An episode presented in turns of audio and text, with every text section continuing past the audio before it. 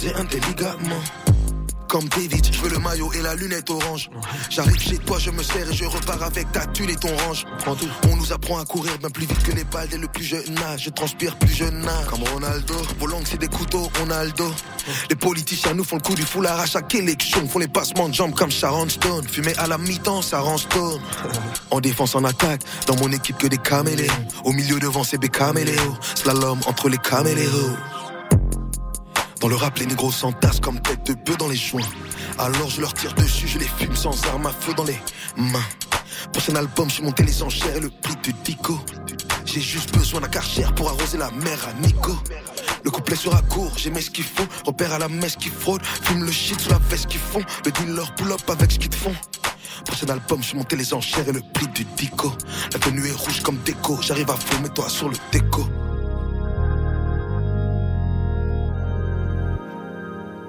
À la bonne heure, jusqu'à 20 heures.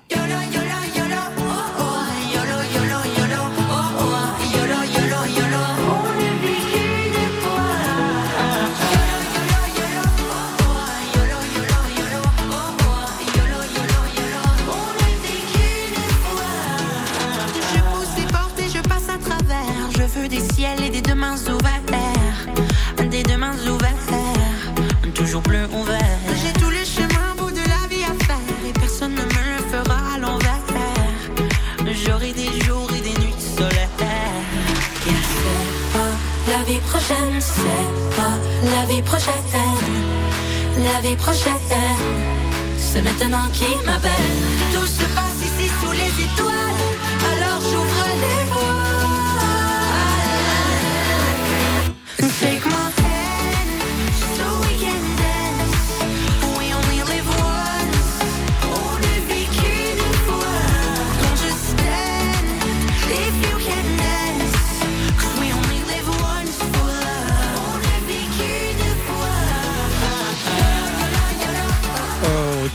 Refrain accrocheur. Bonsoir, bienvenue à la bonne heure. Je m'appelle Oliver, on est ensemble pour la prochaine heure. Chanson que j'avais oubliée, qui est parue en 2017 sur l'album Les Autres de Lenny Kim. Euh, était tout jeune quand c'est sorti. Euh, là, il fait partie de Zénith dans les prochaines semaines. Puis là, quand j'ai vu son nom, je suis comme Lenny Kim. Il me semble qu'il y avait une chanson qui s'appelait YOLO. Tu écouté ça hier. Tabarouette, ça- un verre d'oreille, un verre d'oreille, qui a fait carrière beaucoup en France dans les euh, plusieurs téléréalités, dont The Voice euh, Kids en France. Là, peut-être des gens vont, vont, vont connaître son talent et ses refrains accrocheurs. C'est bon ça, On prochaine. est où assez? Un petit- peu encore, un petit peu encore. Les OK, on arrête ça. Et avant ça, c'était Prince Wally. Ça, c'est c'est bien meilleur, Prince Wally. De son album Boys, volume 2. Pansement de jambes, part 2. Euh, Aujourd'hui à l'émission, euh, je vais faire une introduction rapide parce que j'ai j'ai comme un, gros sujet. J'ai comme amalgamé deux, deux sujets. Euh, je vous en ai parlé la semaine dernière. J'ai écouté. Là, il me reste quatre minutes. Il me reste quatre minutes de l'épisode 8 de Dérive, les secrets de la mafia médicale, livre de Guylaine Langto, parent 94. Euh, balado que vous pouvez écouter sur euh, audio. Peut-être, peut-être, j'ai pas vérifié sur euh, les autres euh, applications, c'est disponible, c'est juste en exclusivité sur audio. Mais c'est la troisième saison du pharmacien et de sa balado Dérive. C'est vraiment bon. J'ai appris des choses. Dernier épisode, moi je vous vendrai pas de punch là, mais toute la semaine je faisais des liens avec ce qui se passait, parler de pseudosciences, de médecins, de psychologues, de psychiatres qui ont des tribunes. vous me voyez venir, qui, qui répandent des mauvaises informations, des fausses informations. Puis euh, avec le décès du Doc Mayou, moi j'ai ressorti des boulamites, en fait, un topo que j'avais fait en 2018. Fait que si vous avez écouté l'émission de 2018, ça va peut-être euh, vous rappeler des souvenirs à l'époque où euh, un professeur de l'Université de Montréal, qui est encore prof à l'Université de Montréal, sorti un livre en 2022, euh, Serge Larrivée, ben on a compris que le Doc Mayou en 2005 quand il fait tout le monde en parle, il parlait de Serge, Serge. Fait que j'ai le goût de vous parler de ça, je vais vous parler de Nikki Haley également. Vers la fin, oh, je pense pas que je vais vous parler de Nicodère parce que je pense que ça lui ferait trop plaisir, mais euh, c'est ça. Passé beaucoup de choses la semaine dernière, mais euh, c'est le début tranquillement de, de, janvier. Moi je en, ce début d'année, je regarde en fait des des les, les, les, bulletins de nouvelles, savoir de quoi on parle quand il n'y a pas grand-chose à dire. Il y un topo euh, intéressant qui dit début de janvier, dit euh, dépression saisonnière. On invite un psychologue à, TVA Nouvelle, LCN, pour parler de dépression saisonnière. Mais juste à entendre la présentation de cette entrevue-là, le 14 janvier dernier, ça c'était dimanche, euh, Véronique Closon, journaliste également, présentatrice de, nouvelles à, TVA LCN. Voici juste la présentation. Tu sais, quand je vous parle de pseudo-science, je peux pas croire que ça existe encore. Demain, ce sera le Blue Monday, un nom donné au troisième lundi de janvier parce que ce serait la journée la plus déprimante de l'année. Alors, pour parler de dépression saisonnière, nous recevons Paul Langevin, qui est psychologue. Merci d'être avec nous, Monsieur Langevin. C'est bien correct de parler de, de, de, de, dépression saisonnière. Un psychologue en plus, on va faire ça sérieux. Mais cette introduction, euh, c'est de la boîte. Je vais être honnête avec vous le Blue Monday, c'est pas juste une chanson de New Order, bien New Order hein, qui chante Blue Monday. J'aurais dû. Euh, ça c'est. Des fois, je me, je me, je me fie euh, à mon. Euh, oui, ok, New Des fois, je me fie comme ça. Je suis yolo. Moi, moi, je suis comme Lenny Kim. Je me fie à, à, mes connaissances que j'ai acquises au cours des années. Puis des fois, il y a des trucs que je me rappelle, puis finalement, c'est pas tout à fait ça. Mais bon, Blue Monday, c'est pas juste une tune de New Order. Ferme cette C'est également un gros scam qui arrête pas à chaque année. Heureusement, depuis quelques années, on en parle moins euh, parce qu'à début janvier, on a eu des gros cas comme les Ostragos euh, en voyage, le 111 Private Club, la COVID. Mais il fut un temps, à chaque troisième lundi du mois. Puis je m'en rappelle, moi, ça me touche parce que euh, depuis 2007, je fais de la radio à tous les lundis. Puis à chaque fois, je voyais des nouvelles. Puis ça nous parlait du mois, de la journée en fait la plus déprimante de l'année. Puis après ça, tu fais une, recherche rapide, savoir ça vient d'où ça. Ben ça vient de 2005. Ça vient d'une compagnie du UK, euh, une compagnie euh, qui vendait des voyages. Ah tiens donc, ils ont fait une campagne publicitaire. Ils se disent, hey, on va faire une campagne publicitaire pour vendre des voyages dans le sud. On va faire une campagne publicitaire où on arrive avec euh, de la pseudo-science totale, dire voici un, une, formule mathématique qui nous permet de dire que le troisième lundi du mois, c'est la journée la plus déprimante de l'année. Là, je suis comme, oh non, je suis déprimé, c'est début janvier. Qu'est-ce que qu'est-ce que je pourrais faire pour me remonter le moral? Tiens donc, je vais m'acheter des billets pour aller dans le sud. Fait que c'était vraiment un concept mercantile à l'os, mais à chaque année, à chaque année, il y en a moins depuis quelques années, là, mais plusieurs médias rigoureux, sérieux. Même TVA Nouvelle tombe encore dans le panneau pour parler quelque chose de le fun. La dépression saisonnière, c'est un, sujet intéressant, mais l'introduction, c'est n'importe quoi. Puis de l'entendre encore dans la bouche de présentatrices euh, sérieuses. Puis tu sais, TVA, c'est non, on est des nouvelles vraies. Parlez de vraies choses. Faites juste prendre une petite note là le Blue Monday, c'est pas vrai. Ça a jamais été vrai. C'est une campagne publicitaire qui roule et qui roule et qui roule encore. Il y a rien de scientifique là-dedans. Fait arrêtez de dire que c'est que c'est ça. À chaque année, je m'emporte là-dessus. Je pensais que cette année, j'avais eu un break. quand je suis retombé sur ça euh, hier soir, j'étais comme, pas vrai. Euh, sinon, ben, j'écoute de temps à autre également LCN. Et Mario Dumont, encore une fois, en parlant de demi-vérité, nous dit encore qu'il y a bien de la misère avec les trottoirs à propos de qui? On peut pas blâmer euh, on peut pas blâmer les automobilistes, les piétons, tu peux pas blâmer ça. Non, on va blâmer les cyclistes, c'est toujours de la faute des cyclistes. Tu sais, à Montréal, j'ai de la misère à parler des trottoirs sans venir choquer parce que mm. quand tu marches sur le trottoir puis c'est glacé, puis l'année passée ça m'est arrivé, puis tu regardes à côté la piste cyclable, est parfaite. Dire ça. Y a pas, y a, non mais c'est parce qu'il y a, mettons, il y a trois vélos aux 10 km, puis la piste cyclable est parfaite, puis t'as plein plein plein de marcheurs, puis de personnes âgées qui marchent, puis qui ont peur de se casser la gueule. C'est sûr que c'est choquant là. C'est un sujet glissant. Et Mario, ça peut te consoler. je, t'assure que sur la rive sud, là où j'habite, c'était c'était pas mieux ce matin. Euh, je promenais mon chien, je promenais Léo, puis quand je disais c'est venu près euh, comme tout le monde en quelque sorte. Il fallait faire très, très, très, très attention. C'est vrai que ça a gelé rapidement au cours de la nuit. Là. Bon, euh, est-ce que c'est suffisant pour expliquer ce qui se passe? Mais... Mario Dumont fait bon oui. Paul Larocque, Emmanuel Latraverse, euh, Mario Dumont, leurs analystes en fin de, de, journée comme ça LCN, animés par Julie Marcoux.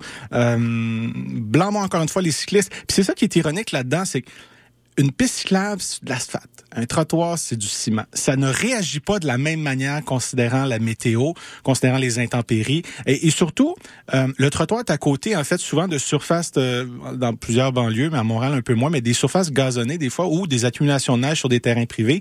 Quand ça fond, quand il y a un redout, oups, ça fond tout de suite sur le l'eau en fait s'écoule sur le trottoir. Quand c'est sur la rue, pouf, c'est une surface noire, il fait un peu plus chaud. Euh, soit ça s'évapore, soit ça rentre dans les goûts. Tout ce qui reste sur le trottoir, ben là, ça gèle bien dur pour faire de l'épandage.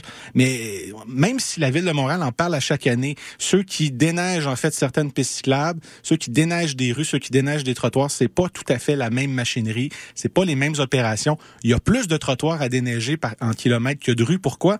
Mais parce que la majorité des rues ont deux trottoirs. Moi, c'est bien logique tout ça. Tu sais, quand on me l'a expliqué il y a très très longtemps, parce que je travaille pour la ville de Laval, puis on a eu une formation avec les travaux publics, puis on levait la main parce que moi je suis piéton, puis je me rendais à job en euh, euh, Je voulais faire une introduction rapide, une petite, parenthèse. Moi, je, je me rendais euh, au travail souvent à pied du métro Montmorency jusqu'au travail. C'était 25 minutes de marche. Euh, puis là, j'étais comme, pourquoi notre trottoir, c'est l'autre, puis ci, puis ça? Puis là, on a réussi peut-être à faire changer certaines choses parce qu'ils se sont dit, tant qu'à faire deux trottoirs tout croche, on va faire un vrai trottoir d'un côté. On va être sûr que celui-ci va être euh, plus praticable. Puis après ça, on va pouvoir faire le deuxième.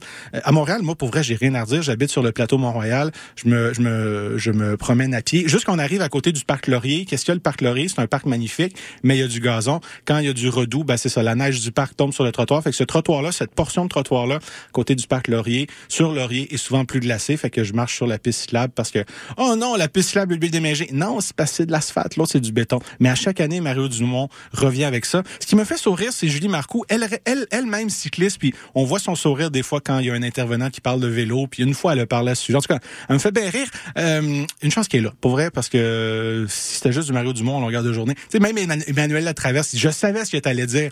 Est-ce que c'est parce que Mario Dumont est prévisible? Peut-être. Mais aussi, ça, ça tu sais, Paul Larocque le dit, il dit, ben, ça arrive sud aussi, c'était comme ça quand j'ai promené mon chien. Julie Marcoux a demandé, justement, euh, ça c'était le 11 janvier dernier. Donc, pour ceux qui se rappellent, jeudi dernier, mercredi, on a eu beaucoup de pluie. Ça a gelé après ça. Les trottoirs, c'était le festival des, euh, des patinoires aux endroits qui n'avaient pas assez d'abrasifs ou qui en avait juste pas. Voici la question que Julie Marcoux a posée. Alors, question que je vous pose. Euh, est-ce qu'il y a quelqu'un qui est tombé sur le trottoir ce matin? Alors, moi, je lève la main. Ah oui, non. Personne? Non, mais moi, c'est Presque. Presque. Ça compte pas, je suis arrivée d'Ottawa en voiture. Ah, c'est ça. C'est parce que je suis la seule à rester à Montréal. OK. Ah, bon, c'est ça. Ah, c'est ça. Fait que c'est drôle. Souvent, des gens qui sont très critiques de Montréal n'habitent pas Montréal, mais ils ont une vision. Les, pistes cyclables, on les voit chaque jour. Tu sais, Mario qui prend sa voiture, qui part de la rive sud, qui arrive à TVA. Quand est-ce qu'il voit une piste cyclable? Moi, c'est ma vraie question. Là. Quand est-ce que Mario Dumont voit une vraie piste cyclable? Est-ce que c'est parce que c'est des, des, des, des, reportages, en fait, télé où il voit, on va aller voir le trottoir le plus glacé, puis on fait en fait une photo à côté d'un trottoir, puis il se base là-dessus pour toujours avoir sa même rengaine. Poser la question, c'est peut-être y répondre. Mais bon, shout à Julie Marco. Il y a du bon monde quand même à LCN. Pour vrai, c'est pas tout des Mario Dumont. Euh, je vois une lueur d'espoir, en fait, euh, pour ce qui est des chroniqueurs, des chroniqueuses. On laisse de côté des, des vieilles rhétoriques qu'on était habitué d'entendre, qui sont usées, usées à corde, usées à corde, pour vrai. Mais euh, bon, Mario est encore là. On va y aller, une petite chanson que je lui dédie de la formation Petite Papa, tirée de l'album Fraîche Heure. On va entendre la pièce Bike Shop, pardon, Bike de Pound Shop. Et pendant l'émission, vous allez avoir des nouveautés. Juste après Petite Papa, une nouveauté de Bonnie Banane qui est sortie il y a une heure à peine. La chanson Franchement. Et un peu plus tard dans l'émission, une nouveauté de Joe Rocca. Oh ouais, qui c'est, qui c'est, qui c'est, qui c'est, qui c'est que ça? Joe Rocca qui est de retour cette semaine avec la chanson Focus. Mais juste avant, Petite Papa et Bonnie Banane. Bonne émission.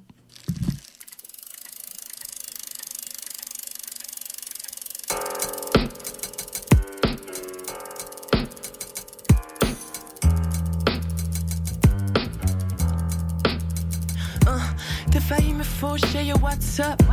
No shame, mais on le sait que j'avais pas de stop. Mon bag de pound shop, y'a pareil des bombes breaks où y'aurait plus de bumpers que j'aurais rencontré. Je lance des insultes de plus de 10 syllabes parce que Chris t'as pas vu que c'est une piste cyclable. Mon bag de pound shop, y'a les deux roues faussées, mais y'a pas peur des triporteurs qui veulent nous faucher. Je monte Berry, même en état d'ivresse. Je fais manger la poussière au Bixi 3 à vitesse. J'ai des mollets en béton, un frein sur deux qui répond. Je laisse passer les piétons, je connais la politesse. Mon bike de pound shop, y'a jamais sa grosse tire. Et break sec, c'est pas fait exprès, les grosses chires. Je grimpe sur le plateau comme au Tour de France. Les lumières sont toutes vertes, yo, c'est mon jour de chance.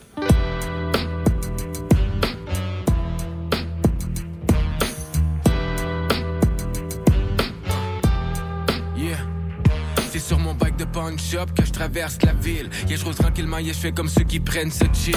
En mode vitesse et yo, je peux dépasser plein de machines. Mes pédales viennent du Japon, mon guidon vient de la Chine. Non, j'aime pas les grosses côtes, j'aime les grosses descentes. Quand j'ai chaud, j'ai ma bouteille d'eau, c'est ma dose d'essence. Yeah, j'économise, donc je suis pas dans les grosses dépenses. Quand je freine avec mes frais pourris, ça fait des hautes fréquences. Uh. quand je roule la MTL. Je me la joue je dépasse le boss de la STM. Des fois ça va vite, vite, j'entends klaxonner. Comme ma cloche fait ding ding, get out the way. Uh. Yeah, c'est mon bike, c'est mon précieux. Je roule avec à l'année longue, non, je veux pas m'arrêter. Je veux aller voir tous les coins qui sont accessibles. Où est-ce qu'on va aujourd'hui? Je sais mon bike décide. Uh.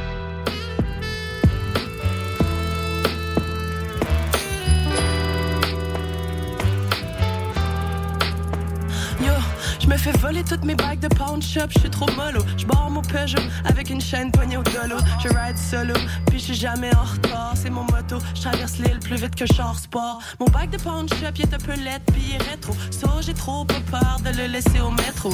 Mais y a pas un billet sur ma carte au puce. Ça prendrait genre un ouragan pour que je me tape le bus. Le trafic est cordé tête le long de Maisonneuve. Je prends mon vélo parce je suis bright, où mes lumières sont neuves. Y a des gros nids de poules, tout le monde tombe ici. T'as les yeux qui te coulent quand tu J'ai un bag de pound job, puis un autre pour la visite. Mais les pneus sont flat fac, il faudrait m'aviser. Puis ma selle est slack fac, il faudrait la visser. L'asphalte est plein de crack, yo, je suis traumatisé.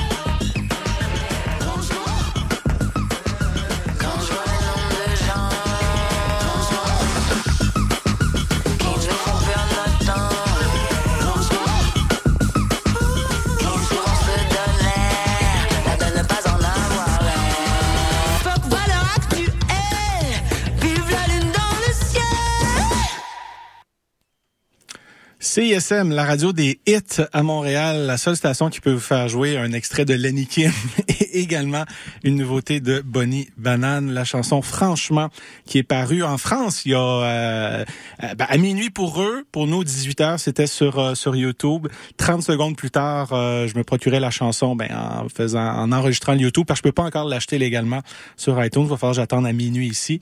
Question de fuseau horaire, mais j'avais vraiment le goût de vous la faire jouer aujourd'hui, c'est vraiment bon. J'étais comme ah, ça une nouvelle chanson, c'est sûr ça va être bon. Je l'écoute. Hey, c'est bon, parfait. Je fais jouer ça. Et avant ça, c'était Petite Papa et Bike de Pawn Shop, tiré de leur album Fraîche Heure. Euh...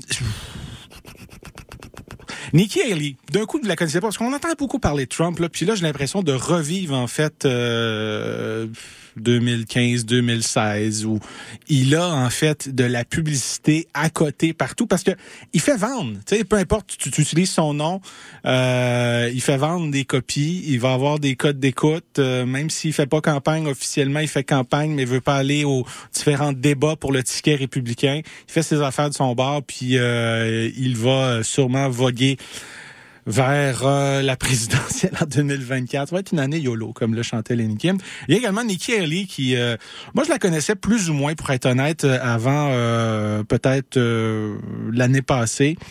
Puis plus j'en attends sur elle, plus je me dis ça n'a pas, ça a pas rapport. Tu sais, ça part de euh, rencontre son, son, son futur mari qui dit je m'appelle Bill. C'est quoi ton, ton middle name Michael? Je tu ressembles plus à un Michael qu'un Bill. je vais commencer à t'appeler Michael. Puis moi puis mes amis on va t'appeler Michael. Puis depuis ce temps-là, ben il s'appelle Michael Ellie. Il utilise son, son deuxième nom. Nikki Haley aussi utilise son deuxième nom parce que son premier nom est Nima Rata. Euh, son nom de famille Rand Wana. Euh, pardon, euh, Rand Hawa. Pardon. C'est parce que ses deux parents sont sikhs viennent d'Inde et justement il euh, il en faisait mention parce que Trump. Vous connaissez Trump à l'époque d'Obama puis euh, ah ouais il est pas vraiment né ici aux États-Unis. Là c'était ah ben là les parents euh, euh de Nikki Haley sont pas nés aux États-Unis puis ça c'est vrai. Euh, même Nikki Haley elle est née aux États-Unis. Là il fallait encore surfer tu sais c'est est-ce que c'est du racisme? Je sais pas parce que justement Nikki Haley se fait poser des questions depuis euh, quelques semaines. Ça a commencé avec une question toute simple puis c'est ce que je me rends compte des fois en demandant une question des fois très simple. Ça peut être euh, désarmant. J'ai en tête euh, la balado Dérive où euh, il fait jouer un extrait. On parle de Guylaine Lanto, là, puis son livre La Mafia, puis là, à l'époque, contre les vaccins. Puis elle est en entrevue avec Paul Arcand, puis Paul Arcand dit, OK, vous, vous critiquez en fait les vaccins contre la rougeole. Et euh, quels sont les symptômes, les symptômes de la rougeole? Puis elle n'a pas été capable de répondre. Elle a été désarçonnée comme ça. Des fois, c'est des questions vraiment de base qui peuvent désarçonner quelqu'un. Et puis Nikki Haley se fait poser comme question au New Hampshire, à Berlin, au New Hampshire, le 28 décembre dernier. Ceci, quelle est, c'est quoi la, cause de la guerre civile euh, aux États-Unis? Thank you, Ambassador. Thank you. Please, um, what was the cause of the United States Civil War?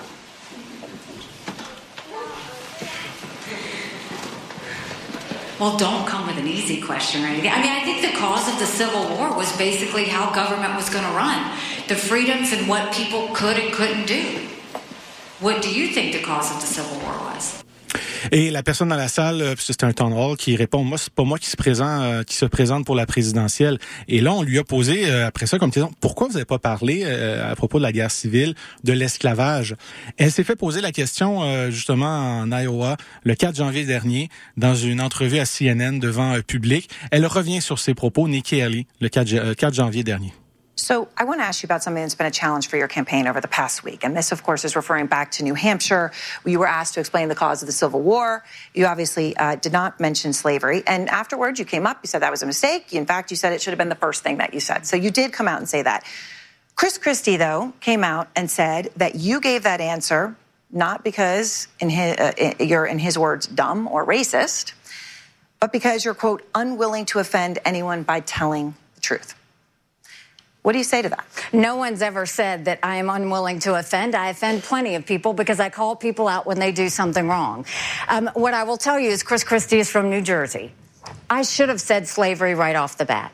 But if you grow up in South Carolina, literally in second and third grade, you learn about slavery. You grow up and you have, you know, I had black friends growing up. It is a very talked about thing. We have a big history in South Carolina when it comes to, you know, slavery, when it comes to all the things that happened with the Civil War, all that. I was over, I was thinking past slavery and talking about the lesson that we would learn going forward. I shouldn't have done that. I should have said slavery, but in in my mind, that's a given that everybody associates the Civil War with slavery. De dire, parce que c'est une ancienne gouverneure également de la Caroline du Sud de 2011 à 2017, de dire, oui, mais Chris Christie vient du New Jersey. Nous, en Caroline du Sud, on apprend en fait à propos de l'esclavage, puis plus loin dans l'entrevue, on lui dit, c'est pas juste en Caroline du Sud qu'on entend parler d'esclavage dans les cours à l'école. Peut-être en Floride de moins en moins parce que c'est peut-être trop woke pour euh, Ron DeSantis, mais ça c'est une autre histoire. Mais de dire dans ce cas-ci, non, non, moi c'est parce que dans ma tête, c'était tellement ancré que la guerre civile et l'esclavage, ça va de pair que dans ma réponse, j'ai passé outre cela. T'es comme, hein, c'est du patinage de fantaisie. Elle est arrivée, encore une fois, je sais pas si vous avez noté, euh, l'argument massu de dire, je suis pas raciste. You know, I had black friends growing up. C'est pas raciste, j'ai eu des amis noirs quand je suis grand, quand j'ai, euh, j'ai, grandi. Et euh, le 16 janvier dernier, ça c'est euh, aujourd'hui, c'est une petite blague, euh, Nikki Haley euh, a, a, dit ceci à Fox News. Oh, ça va, ça va baisser les affaires. Are you a racist party? Are you involved in a racist party? No. We're, we're not a racist country, Brian. We've never been a racist country. Our goal is to make sure that today is better than yesterday. Are we perfect? No. But our goal is to always make sure we try and be more mm. perfect every day that we can. I know I faced racism when I was growing up, but I can tell you today is a lot better than it was then. On n'a jamais été un pays raciste. Le, 4 janvier, elle nous parle qu'elle apprend l'école la guerre civile. Euh, elle nous parle de l'esclavage. Puis après ça, elle nous dit, 12 jours plus tard, notre pays n'a jamais été un pays raciste. On n'a jamais été raciste. Mais j'ai subi du racisme quand j'ai grandi. T'es comme, mais t'as subi du racisme, mais on n'est pas raciste aux États-Unis. Donc le racisme, c'est quoi? C'est encore une fois, c'est des individus, c'est pas systémique. C'est peut-être ça qu'elle veut dire. Je peux pas croire qu'elle a dit ça, mais elle dit littéralement 10 secondes après. I know. I faced racism when I was growing up. Elle, elle, a grandi justement avec, euh, en, en, ayant, en, ben, en, en, vivant du racisme, parce qu'elle le disait elle-même. Je suis, je suis embarqué dans un état où justement euh, mes parents euh, n'étaient pas noirs, n'étaient pas blancs, on savait pas c'était quoi à l'époque des Sikhs, donc c'était c'était des étrangers, c'était des immigrants, on voulait rien savoir d'eux, des propos racistes, elle en a connu. Puis là de revoir des années plus tard, elle-même pour s'attirer une frange républicaine carrément raciste aussi, elle dit je, je vais pas parler de certains propos, puis je vais essayer de passer euh, Nikki Haley, ça sonne mieux peut-être, je ne sais pas, donc je vais utiliser mon middle name elle aussi. en tout cas, je, je veux pas m'attarder trop à Nikki Haley, mais quand je l'entendais dire, euh, you know, I had black friends growing up. Ça m'a rappelé quelqu'un d'autre aussi qui euh, avait des amis noirs. Doc Mayo, vous avez dit, je vous cite, les Noirs vivant en Amérique étaient le résultat d'un processus de sélection artificielle et par conséquent, ils ont un léger désavantage sur le plan intellectuel. Oui, c'est vrai. Vous êtes raciste? Oui, c'est l'histoire de l'esclavage. Êtes-vous raciste? Pas du tout. J'ai des amis noirs.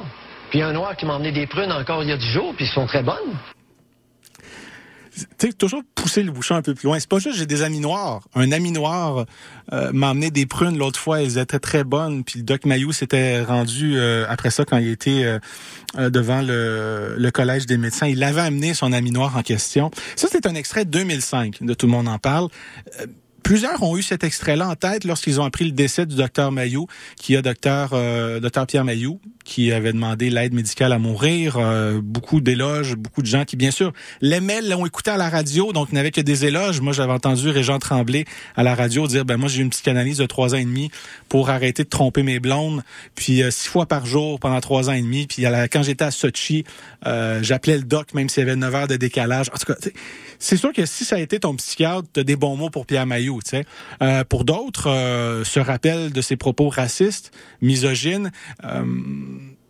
Euh, encore une fois, la semaine dernière, là, moi, j'écoutais euh, le balado des rives du, du pharmacien, puis revenait justement sur ces... Euh, parlait du docteur Albert. Moi, j'en ai entendu parler quand j'étais jeune, la, la crème Budwig, puis du docteur Albert, puis ces références-là, je savais pas trop c'était quoi. Mon père faisait souvent des blagues avec ça, puis quand j'ai grandi, j'ai compris c'était qui le docteur Albert, quelqu'un qui a utilisé une plateforme euh, de ligne ouverte, entre autres, pour euh, propager des fausses informations, euh, envoyer promener des gens euh, au téléphone si puis le pharmacien donne un exemple, moi qui m'a donné froid dans le dos, quelqu'un qui a le cancer, dit ah ben vous avez le cancer c'est parce que vous avez mal mangé dans votre vie, puis la personne part à pleurer, dit non, moi je, me suis toujours bien alimenté, puis c'est pas c'est pas puis il raccroche. En tout cas, ça m'a rappelé le docteur Mayou parce que je l'ai écouté moi aussi quand j'étais jeune. on écoutait la radio quand je travaillais avec mon père, puis des fois on mettait ça à un psy à l'écoute, puis on écoutait ça, puis moi, je l'écoutais de manière comique. Tu sais, j'avais pas le recul en fait pour comprendre qu'un psychiatre qui euh, a des gens au téléphone en quelques minutes va. Déjà là, il y a beaucoup de problèmes là-dedans. Mais moi, j'écoutais ça parce que c'était drôle, tu sais, le, petit cul de, 13-14 ans qui écoutait ça, je peux croire, oh, le monde dit ça à la radio, c'est ça, des lignes ouvertes, puis juste le thème, un psy à l'écoute. Euh, fait que tu sais, il y a eu ça, il y a eu Love Story, il y a eu ce personnage-là, cette bébite qu'on interviewait de temps à autre pour avoir des propos euh, plus euh, plus crunchy. Hey, Doc Mayo, il se laisse pas faire, puis euh, il y a des opinions tranchées, puis tu vieillis après ça, puis tu l'écoutes à ceux qui leur donnent encore des tribunes. Il y avait Radio X, il y avait Cogeco, FM 93, qui leur ont donné des, des tribunes jusqu'à pas la toute fin parce qu'après ça l'émission euh, a levé euh, a levé les euh, a levé les pattes euh, au FM 93 il ne lui restait une chronique au, de temps en temps à Radio X. Sinon il était rendu sur YouTube avec Joël Arsenault qui est aussi maintenant animatrice à Radio X. Mais tu sais je repense à tout ça puis je me dis, ben c'est ça, tu sais, on... qu'est-ce qui fait vendre? Ben c'est des freak shows. Souvent, c'est des gens qui euh, sont controversés, hein, qui n'ont pas leur langue dans leur poche, qui sont colorés. Tous ces, toutes ces étiquettes-là qu'on colle à des gens qu'on invite de temps à autre pour faire un show, pour faire de l'argent. Parce qu'ultimement, tu sais, euh, est-ce que la, ça, je pense, j'aurai jamais la réponse, mais la, tu sais, un média, premièrement, qu'est-ce que ça doit faire? Faire de l'argent pour ses actionnaires ou euh, informer? C'est du temps d'antenne pour informer ou c'est du temps qu'on consacre pour, après ça, vous vendre des pubs entre ce qu'on va vous divertir? Puis Doc Mayou, c'était ça, tu sais. Je reviens justement à 2005 et tout le monde en parle. Euh, à cette époque-là, euh, il y avait du monde sur le plateau. Là. Il y avait Dan Bigra, il y avait euh, Robert Charlebois, il y avait Mitsu. Mitsu qui entend ça, qui a dit, moi, mon chum est noir, ma fille est, est, métisse. là, vous êtes en train de nous dire que le QI des euh, Noirs aux États-Unis, en fait, est plus bas que les Blancs à cause de l'esclavage. Puis là, arrive avec une théorie fomentée qui se base sur pas grand-chose, qui dit, ben, vous savez-vous, à l'époque, l'esclavage, on voulait, on voulait les esclaves les plus forts, pas les plus brillants. Les plus brillants, on les tuait, on gardait les plus forts. Puis, euh, des générations plus tard, c'est ce que ça donne. T'es comme, mais tu te bases sur quoi pour dire ça? J'ai des études dans mon char. Je me rappelle le Bye Bye de RBO qui, euh, qui mentionnait ça aussi, qui faisait un sketch sur justement la radio poubelle, puis euh, interviewait, le, c'était Yves Pépeltier, je pense, qui interviewait, euh, en fait, pas qui interviewait, mais qui parodiait le docteur Maillot, puis j'ai des études dans mon char qui le prouvent. Euh, c'est en 2018 que j'ai, je, je, suis retombé là-dessus parce qu'il y a eu des entrevues au FM 93 euh, à ce sujet. On va y aller par étapes, si vous voulez. Ça, ça se passe en 2005, à tout le monde en parle. Bien sûr, euh, il est euh, fortement critiqué par cela, Collège des médecins, comme de quoi tu parles, pourquoi tu parles de ça? Et par la suite, le docteur Maillot va à l'émission de Benoît Dutrisac, qui était à TQS à l'époque. Je pense que ça s'appelait pas encore V. Je pense que c'était encore TQS, mais 2005. Il a fallu que je, je le vérifie. En tout cas, TQS, nouveau V, euh, tout ça votre père. Et euh, Doc Maillot dit ceci à propos de son euh, passage à Tout le monde en parle. Je le sais ce que je suis. Je ne suis pas raciste. Qu'est-ce que tu veux que je te dise? Moi, je le sais ce que je suis. Hmm. les gens, ils ont le droit de penser ce qu'ils veulent. Mais il y a une affaire, par exemple, faudrait qu'il faudrait qu'ils écoutent ce que j'ai dit. Ouais. Moi, j'ai parlé... Ça, dans les médias, ça va vite. Et souvent, on interprète... Le petit mot moyen. Le quotient intellectuel d'un groupe versus le quotient intellectuel moyen. Bon, allons-y d'abord. OK, on y va La moyenne du groupe. OK. Qu'est-ce que tu voulais dire? Bon, qu'à l'Université de Montréal, on enseigne, OK? À l'Université de Montréal, en psychoéducation, depuis au moins une, dizaine d'années et plus, on enseigne qu'il y a des différences de moyenne de quotient intellectuel entre les groupes ethniques. Ça te dit-tu quelque chose? On ça veut dire ça, que si je fais une courbe pour les Blancs, une coupe pour les Noirs, une coupe pour les, euh, les Asiatiques, nord-américains évidemment, une coupe pour les Amérindiens, la moyenne ne sera pas vis-à-vis. La courbe ne se superpose pas. Euh, noir et amérindien, c'est la même chose. Asiatique, la moyenne est un peu déplacée. Blanc, un peu, la moyenne est un peu déplacée. Euh, ensuite, asiatique, encore un peu déplacée. Quand je suis retombé là-dessus en 2018, puis qui dit l'Université de Montréal, puis c'est enseigné à l'école, moi j'étais comme, mais comment c'est enseigné à l'école? Vous me faites croire qu'en 2005, on enseigne, on enseigne ça à l'université. Qui enseigne ça? J'en revenais pas. Dans psychoéducation, je suis comme quoi, Marie-Victorin, on enseigne ça, que le QI... Puis lui, son argument, c'est de dire, les gens ont juste retenu le QI des Noirs. Moi, je disais le QI moyen. Ah, mais ça change tout! Hein? La moyenne des Noirs aux États-Unis, euh, le, le, QI moyen des Noirs aux États-Unis est plus bas que le QI des Blancs aux États-Unis. Mais parce que le mot moyen, on devrait se sentir moins mal de ça. Sur quoi se base cette étude-là? Euh, il a été également à Denis Lévesque à TVA LCN. Il revient également à propos du, du QI, puis là, revient avec l'esclavage. Puis il diffère un peu, tout le monde en parle, en se basant pas juste sur une étude qu'il a dans son champ, mais en disant que cette, euh, cette hypothèse-là provient du docteur Mayou. Vous dites, euh, l'esclavage a eu un effet sur la génétique. Donc, les plus forts ont survécu physiquement, mais les plus intelligents ont été euh, annihilés. ça, c'est mon explication. Alors, il y a une hypothèse explicative. Je te dis pas que j'ai raison là-dessus. Je te dis que c'est mon hypothèse explicative sur un fait objectif. Le fait objectif, c'est que les moyennes de groupes de quotient intellectuel ne coïncident pas, diffèrent. Ils ont des écarts assez importants. Fait que là, c'est rendu son, hypothèse euh, à lui qui se base sur des faits objectifs. Puis, à l'époque, en 2018, toujours, je me, demandais, mais sur quoi il se basait euh, à ce sujet? Je l'ai su en 2018 lorsqu'il a remercié, en fait, euh, au FM 93, Sylvain Bouchard d'avoir fait une entrevue avec Serge Larrivé. Le professeur Serge Larrivé est à l'origine de toutes mes déboires, à tout le monde en parle. Encore avant les fêtes, j'ai versé 15 000 dollars de ma, de ma belle argent au Collège des médecins en amende et pénalités pour terminer l'histoire de Tout le monde en parle de 2005. Merci Sylvain.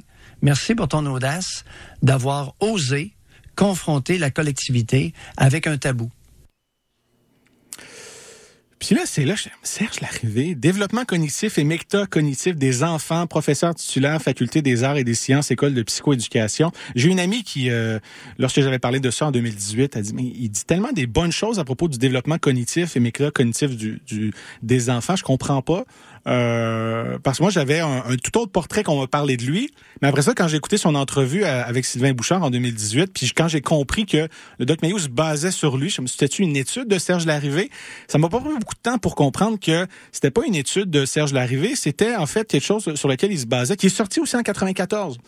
Je vous dis, la semaine dernière, là, quand je, je, lisais, euh, j'écoutais la balado sur euh, la mafia médicale, un autre livre qui est paru en 94 de Guylaine Lanto, ancienne médecin. Euh, J'étais comme, tant, ça a brassé en 94. Par de Bell Curve, ça, j'en ai parlé en 2018. Je vous en parle pour ceux qui ne connaissent pas cela. Pour ceux que ça leur sonne pas de coloche. C'est un livre qui est sorti en 94 du euh, politologue Charles Murray et du psychologue Richard G. Ernstein.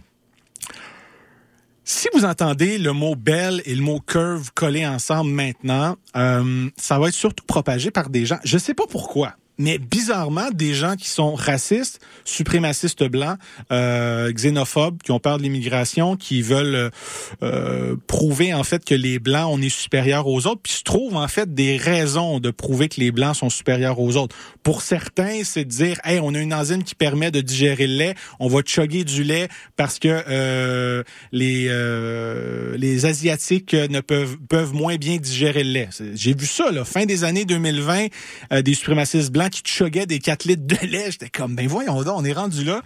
Euh, depuis, 2000, depuis 94, des gens qui utilisent de Bell Curve, cette... Euh, ben, vous le croirez pas là, mais c'est un livre qui n'a pas été euh, revu par. C'est une étude qui est devenue un livre qui n'a pas été revu par les pairs. Je me demande pourquoi ces euh, ces gens-là n'ont pas voulu avoir une évaluation par les pairs avec de Bell Curve c'est ça qui c'est ça qui c'est ça que Serge Larrivée a utilisé puis c'est ça qu'il aurait donné au docteur Maillot pour qu'ultimement quand euh, Guillaume Lepage lui pose la question à propos justement de l'esclavage des États-Unis du quotient intellectuel, il parle de ses études dans son char qu'il avait pas l'air de maîtriser. Après ça, on dirait qu'il les a mieux maîtrisées mais la base de Bell Curve, c'est qu'ils utilisaient en fait le le le, le QI euh, moyen en fait de strates de la population aux États-Unis basées sur leur ethnicité, leur couleur de peau, leur race. Donc les blancs, bon, voici le QI moyen, les noirs le QI moyen, les asiatiques et ainsi de suite. Euh, ça a été démoli. Je, sais que là, je vous apprendrai peut-être rien, mais ça a été démoli, mais vraiment démoli.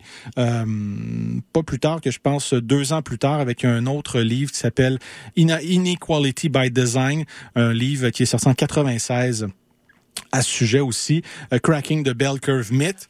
Un mythe qui est encore persistant aujourd'hui. Je me rappelle, en 2018, j'étais tombé sur un article paru le 1er octobre 2005 par euh, Pauline Gravel. Elle est euh, journaliste au devoir. Elle couvre l'actualité scientifique depuis 2001. Puis quand tout l'épisode, en fait, du Doc Mayo est sorti, elle est revenue là-dessus aussi. Puis elle parlait du, du Bell Curve. Elle a compris tout de suite que le Doc Mayo faisait référence à cette étude, entre guillemets, vraiment très sérieuse. Je voulais un extrait de, l'article qui s'appelle Le QI ne mesure pas l'intelligence, que je vous inviterai à aller lire. C'est encore sur le site du Devoir, paru le 1er octobre 2005 par la journaliste Pauline Gravel. Ça commence comme suit. Pourquoi plusieurs sont-ils euh, euh, pourquoi plusieurs sont-ils restés bouche bée lorsque le doc Mayo a brandi une étude, ouvrez les guillemets, scientifique, fermez les guillemets, montrant que les Noirs américains avaient un QI moyen de 15 points inférieur à, à ceux des Blancs? Le mot scientifique, entre guillemets, n'est pourtant pas intouchable, toutes les études n'ayant pas été effectuées en respectant les règles de l'art. Il est même légitime de penser que parfois l'idéologie qui anime des chercheurs biaise la méthodologie qu'ils utilisent et les questions qu'ils se posent mentionne que des études récentes, 2004 et de 96, ont montré que si on compare les performances au, Q, au test de QI de personnes provenant de milieux socio-économiques similaires, de niveaux d'éducation comparables et de même langue maternelle, les scores obtenus par les divers groupes ethniques ne divergent plus. Brooks Gunn de l'Université Columbia aux États-Unis, par exemple, a d'abord relevé que les scores obtenus par les enfants noirs étaient significatifs, euh, pardon, plus faibles que ceux atteints par les Blancs du même âge. Même lorsqu'il a corrigé ses résultats en tenant compte du niveau de pauvreté des familles, la différence fondait de 52 L'environnement culturel dans lequel baignaient les enfants a également permis de réduire l'écart de 28% tandis que les variations dans le statut socio-économique effaçaient les dernières distinctions. Des affaires aujourd'hui qu'on se dit, c'est logique, tu sais il y a toute la réflexion par rapport au, au, au test de QI. Vous irez euh, voir des entrevues d'Albert Jacquard, moi que j'avais, je, m'étais tapé sur YouTube à l'époque, puis il parlait de l'intelligence puis du QI, puis ça me, ça me, ça me remettait aussi euh, en écho. En fait, quand j'ai commencé cette émission aussi, euh, j'avais un chroniqueur qui venait à l'émission, Alex Beaupré que je salue, qui, sais, qui parlait de la réforme en éducation à l'époque, puis qui disait, tu sais, si on n'arrête pas de dire la réforme va faire que les enfants vont être cantes, qui seront pas intelligents, qui vont être cantes, qui vont pas être intelligents, qui seront pas bons à l'école, à force de leur faire dire ça, ça se peut-tu que les gens commencent à croire. Puis il parlait de la même chose du QI puis de l'intelligence. Ces tests-là étaient basés à l'époque, dit-on, pour encourager les gens qui avaient un QI plus faible, pour les aider à l'époque. Mais bizarrement, le QI est rendu maintenant, euh, puis il est depuis nombre d'années, une espèce de d'ascension, euh, pas juste sociale, mais comme comme un, badge d'honneur. Moi, c'est parce que je suis pas n'importe qui, j'ai un QI de temps quand des gens, deux ans plus tard, ont juste refait, en fait, ces, tests de QI moyen-là, puis au lieu d'y aller selon, en fait, euh, des groupes euh, par rapport à la couleur de peau, mais juste des classes sociales se rendent compte qu'il n'y avait pas de différence entre des blancs et des noirs très fortunés et des blancs et des noirs de classe socio-économique plus pauvres. Puis là, après ça, ça fait peut-être sonner des cloches, encore une fois, de dire ça se peut-tu que c'est en lien avec euh, les conditions socio-économiques des individus et non pas la couleur de leur peau? Parce que de bell curve, ça va loin. Là. Euh, Charles Murray qui euh, se fait invectiver dès qu'il va aller dans une université par plusieurs étudiants et étudiantes qui manifestent pour ne pas qu'il ait la parole en disant c'est pas vrai qu'on va donner une tribune à cette personne-là. Puis là, tout le débat est est-ce qu'on devrait donner la parole à des scientifiques qui ont écrit des écrits? Puis lui, il fait juste se dire Ah, mais moi, voyez-vous, les gens sont juste fâchés par rapport d'un chapitre, le chapitre 13 de The Bell Curve. Le reste, c'est tout à fait normal. Pourquoi les gens utilisent de bell curve? Parce que ceux qui expliquent justement la distinction et la différence de qui moyen entre les, euh, les différentes ethnicités, ils vont avec non pas des conditions socio-économiques, mais ils disent pourquoi? C'est pas juste la couleur de peau. Il doit avoir un, il doit avoir un gène, hein? Il doit avoir un gène qui fait que les blancs sont plus brillants que les noirs. Tu sais, quand je vous disais qu'il y a des suprémacistes blancs qui utilisent de bell curve encore aujourd'hui à ce sujet-là, euh, c'est quelque chose qui avait été euh, beaucoup parlé euh, dans les années 90. Des gens, même après ça, ont voulu réfuter. Ils disent, non, non, regardez, ce livre-là a été écrit, c'est ça la vérité. Euh, même s'il y a des écrits, parce que ça n'a pas été évalué par les pairs toujours, peut-être qu'ils n'ont pas voulu que ça soit évalué par les pairs, parce que sinon l'étude n'aurait jamais été un, livre. Ils disent, nous, on va sortir ça. Les gens vont en prendre, vont en vendre, parce que ça, ça réconforte peut-être certaines positions que certaines personnes ont. Moi, je trouve ça que juste dans les années 90, c'est un recul important. Encore aujourd'hui, entendre des, des professeurs de l'Université de Montréal euh, louanger de Bell Curve, je trouve ça plus que malaisant. Je suis euh, bouche bée de cela parce que c'est pas juste en 2018. J'ai été réécouter une entrevue, en fait, une conférence de Serge Larrivé pour un livre qui avait sorti sur la, la, la stupidité et puis il reparle encore de ça. Fait que c'est ça. En 2005, le Doc Mayou se base en fait sur une étude de 94 qui a été démolie deux ans plus tard. Mais lui, il prend encore ça pour du cash. Lui, il considère que euh, 11 ans plus tard, au Québec, on n'a peut-être pas entendu parler de, de bell curve. Surtout, peut-être, on n'a pas entendu parler de gens qui ont critiqué cette pseudo-étude-là qui a été démolie nombre, nombre. Hey, tu sais, 2004-96, je pense que le Doc aurait pu lire ça. Non, lui, il voulait juste euh, peut-être se réconforter dans ses positions à ce sujet, parce qu'on ses positions, c'est la faute des femmes, de la faute des gros, de la faute des de, l'immigration. Euh, euh, ah ben les Noirs sont pas assez intelligents, mais c'est pas de leur faute, c'est à cause de l'esclavage, puis on a tué les bons, sais. Moi, ça me fait capoter d'entendre ça, du doc, mais de, de savoir qu'il s'est basé sur un prof qui est encore actif aujourd'hui à l'Université de Montréal. Euh, je me posais des questions en 2018, puis je m'en pose encore aujourd'hui. Le, le, Serge Larrivée, justement, est en entrevue en 2018 à l'émission Bouchard en parle au FM 93. Lui, des années plus tard, il est encore sur la même track. Lui, le bell curve, ça existe encore, c'est béton. Puis là, veut expliquer en fait des, euh, des ondulations dans le QI moyen mondial euh, parlait de la Finlande. Je sais pas pourquoi, ça doit être un hasard. Il nous parle d'immigration puis il nous parle des femmes. Le deuxième élément qui est invoqué par les recherches, donc euh, j'ai identifié jusqu'à maintenant 17 pays euh, occidentaux, de, principalement donc euh, où il y a une baisse, et on évoque, parce que c'est surtout en, surtout en Europe, on évoque euh, l'immigration. Alors pourquoi l'immigration? C'est parce que, et là, je vais vous dire une chose que tout le monde sait, mais que personne ose dire. On le sait depuis très, très, très longtemps. De plus, de, non, de façon générale, en moyenne, les femmes intelligentes ont moins d'enfants que les femmes moins intelligentes. Je le sais, j'en ai eu quatre. Bon. Euh, donc, avec l'immigration, les femmes arrivent avec habituellement beaucoup d'enfants. Oui. Et c'est ce qui expliquerait cette baisse de QI-là. Mais là, encore une fois, euh, on est sur toute réserve. Là, hein. c'est, vraiment... Il n'y a rien de... Ça peut être un ensemble de causes aussi. Tu sais, là, vous avez parlé de la pollution. ça, ça peut être la pollution chimique. Quand j'ai écouté ça en fin de semaine, parce que j'ai pas beaucoup de choses à faire dans ma vie, j'ai écouté ça pour préparer l'émission. Quand il dit je le sais, j'en ai eu quatre. Il parle-tu, j'ai eu quatre femmes ou j'ai eu quatre enfants? Fait qu'est-ce qui présuppose que s'il a eu quatre enfants, sa femme est pas intelligente parce qu'il a eu beaucoup d'enfants? Je à ce jour, je comprends toujours pas cette ligne-là. J'essaie de trouver est-ce qu'il y a des enfants, des j'ai pas trouvé l'info. Un jour, quand je vais, je vais, je vais le savoir, je vais pouvoir comprendre cette phrase-là. Mais tu sais, la phrase, tout le monde le sait, personne n'ose le dire. Encore une fois, moi, ça résonnait beaucoup avec euh, avec la mafia médicale. Puis tu sais, moi, je vais vous dire la vérité on vous cache la vérité, ou les gens savent la vérité, mais osent pas le dire. Puis, est-ce que ça se peut que, puis encore une fois, tu sais, le gars, il est prof à l'Université de Montréal, puis on dirait qu'il confond corrélation, causalité, puis, ah, une femme qui a beaucoup d'enfants, ben, son QI va être moins élevé qu'une femme qui a moins d'enfants. Est-ce que ça se peut, c'est une question de socio-économique aussi, le fait d'avoir des enfants? ce qui, ce qui veut, ce qui veut arriver là-dessus, c'est de dire, on veut pas avoir comme immigration des immigrants qui ont beaucoup d'enfants déjà parce que ça va faire baisser la moyenne du QI, tu sais. Il a été interviewé, euh, j'ai pas le temps de vous faire jouer ça, là, mais à la Société Radio-Canada, puis il revenait sur le même argument, mais pas aussi fort, tu sais. Puis, ah, puis même, même Sylvain Bouchard a l'air malaisé. Tu sais, comme, oui, mais vous nous avez dit qu'il y a plusieurs facteurs, c'est multifactoriel. Oui, oui, je sais, je sais. Mais c'est dans ces détails-là, moi, que j'accroche beaucoup. Puis je me dis, ce gars-là enseigne encore la psycho-éducation à l'Université de Montréal, puis nous faire croire que la baisse de QI mondiale, c'est à cause de l'immigration puis des femmes qui ont beaucoup d'enfants, parce que les femmes qui ont beaucoup d'enfants, ça se peut qu'il y ait un QI moins élevé parce que c'est lui qui le dit.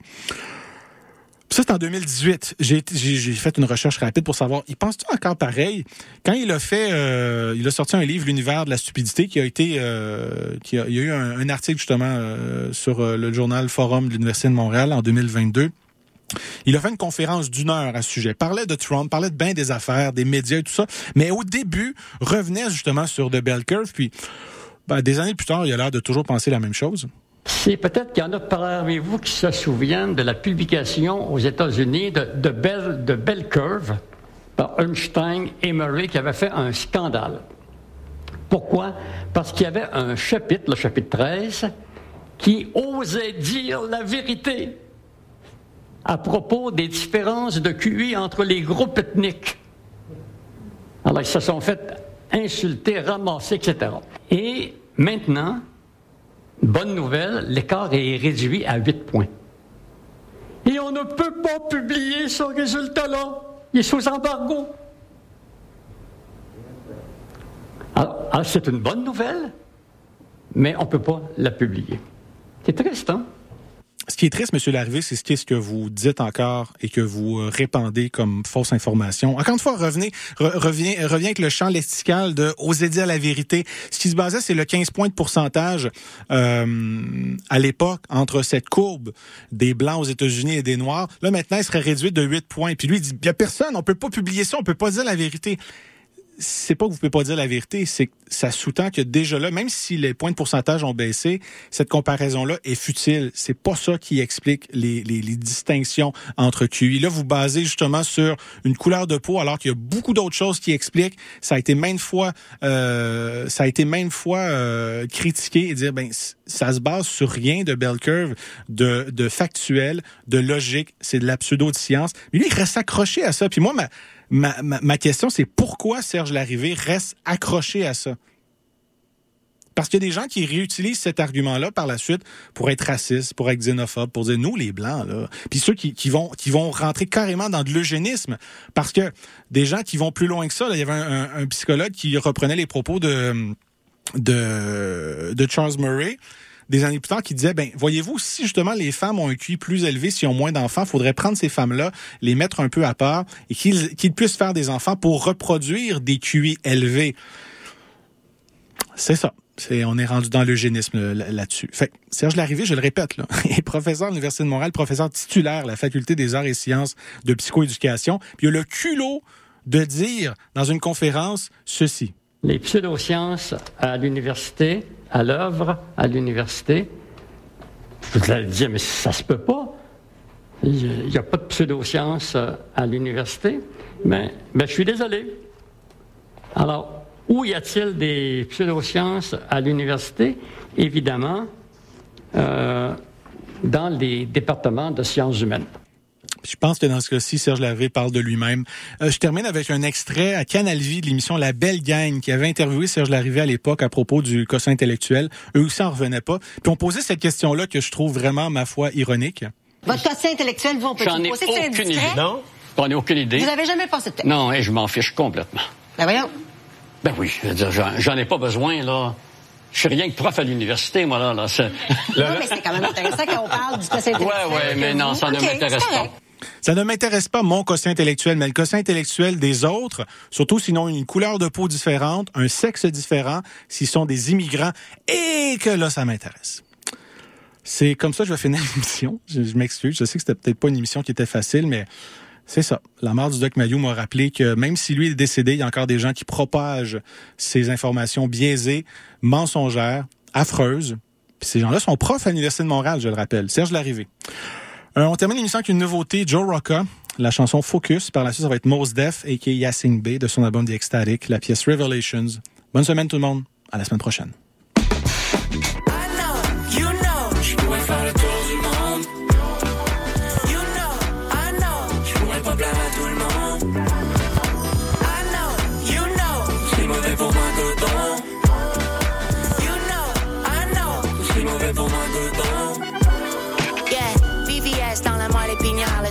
La nuit, je mais je suis pas né d'y aller pas fumer puis la chemise sur du Miami Vice. Elle veut savoir ce a dans ma part de Levi. She better talk to me nice. Le diable est dans les détails. J'y ai mis tout ce que j'avais puis j'ai lancé les tailles. So let's roll, baby. J'ai pris le temps nécessaire. Façon à mon mission, pas du genre laisser faire. On reste focus. La cote de passer les pattes au questo. Juste? C'est encore cassé d'hier, bande de pause. J'ai même pas votre mort dans mes rêves, j'garde le motion. Puis j'envoie du ASMR. Ami, j'essaie de vivre de quoi être fier. Avec les pieds sur terre, les bras d'un J'ai dû faire Fermez les yeux pour y voir plus clair. Turns out it was all a lie. Know,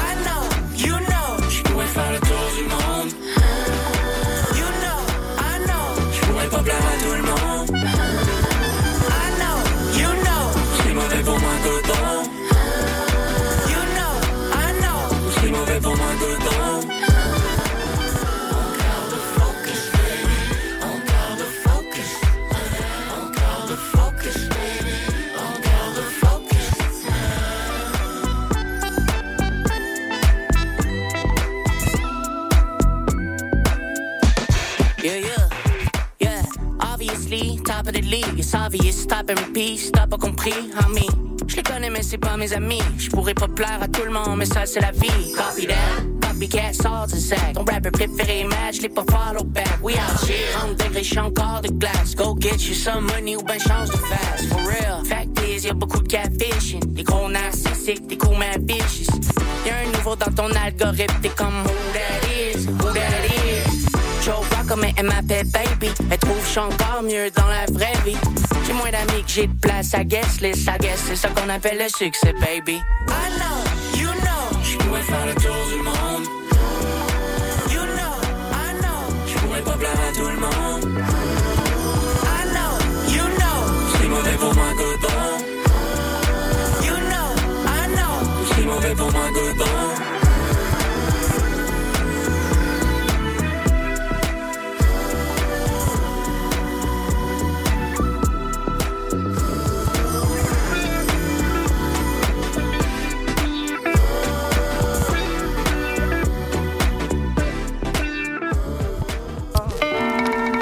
Revelation.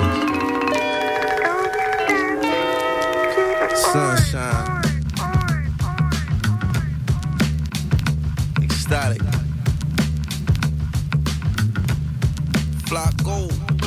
Standing in the sun, getting black as I want. They playing good, then that ain't backing me up. Skywalker, baby, ain't no jagging my hem. I got a whole lot to say, so I ain't talking to them. I hear him eavesdropping and turn it up louder. Black freedom, black genius, black power. Black ink for printing the black dollar. Until the CIA, I say, now what? And CC at Central Bank. Loose change, body slamming, big money tanks. We tell God thanks. Y'all telling us that God don't rank. That's why your breath stink. Yuck. Lay off the bacon and the smokes. Quit laying off the good working folks. Quit the hoax.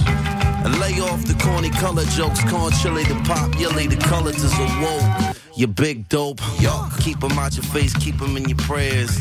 Either that or keep them in the crosshairs. Better still keep an even dose of each, cause until you get justice, you won't get peace. Peace, peace, peace, peace, peace, peace, peace, peace. The gunshot is set. What da da day, what da da da da day, what da da da da shout peace, shout peace, peace, peace. The firefight leg, what da da day, what da da da da day, what da da da da da da da day.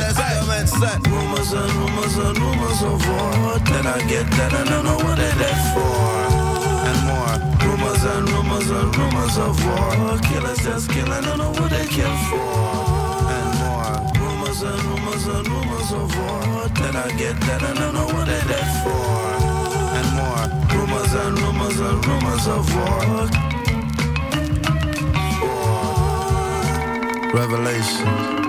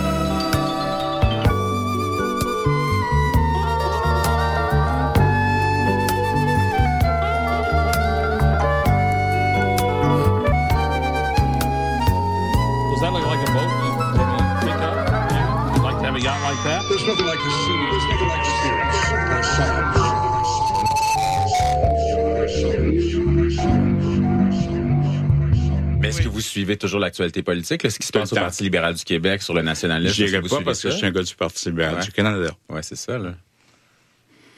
Arrêtez d'essayer de ressembler à d'autres choses que vous n'êtes pas. Ah, ben ça c'est déjà vu Ça, des politiciens qui disent qu'ils retourneront pas. Moi, Bernard Drinville m'a dit ça, hein, puis il est retourné de lui. mais moi, donc, j'ai euh, pas le syndrome de. J'ai déjà été ministre. Je veux pas un job à François Legault. On a peut-être parlé un peu beaucoup de moi, mais on a parlé beaucoup de Ségravel aussi. Alors, je pense que c'est un peu intéressant de ce côté-là. Oui. Alors, euh, je vais être clair. là. Un, euh, est-ce que j'y pense? Oui. Est-ce que c'est sérieux? Oui. Est-ce que j'ai la qualité des défauts? Inquiétez-vous pas. Je vais faire la distinction entre le chant des sirènes et puis euh, la réalité. Est-ce que je suis controversé au coton? Est-ce que je suis connu? Je cherche encore le 5% qui me connaît pas.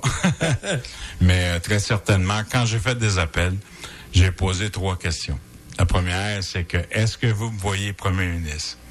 Deuxièmement, est-ce que j'ai la crédibilité et l'expérience? Et troisièmement, est-ce que je suis passé date? Elle vous tenez. Je veux dire qu'à 98 c'est, c'est all the way. Alors, regarde, je vais prendre soin de moi, je me remets en forme, je vais marcher 300 km au mois de mai, puis en revenant, on prendra une décision finale. On se fait carrément brain rusher, ça n'a pas de sens pour vrai.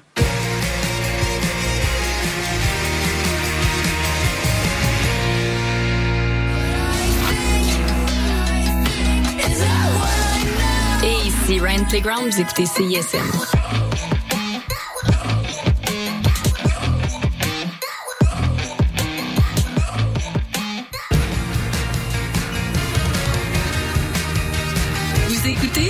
CISM 89.3 FM.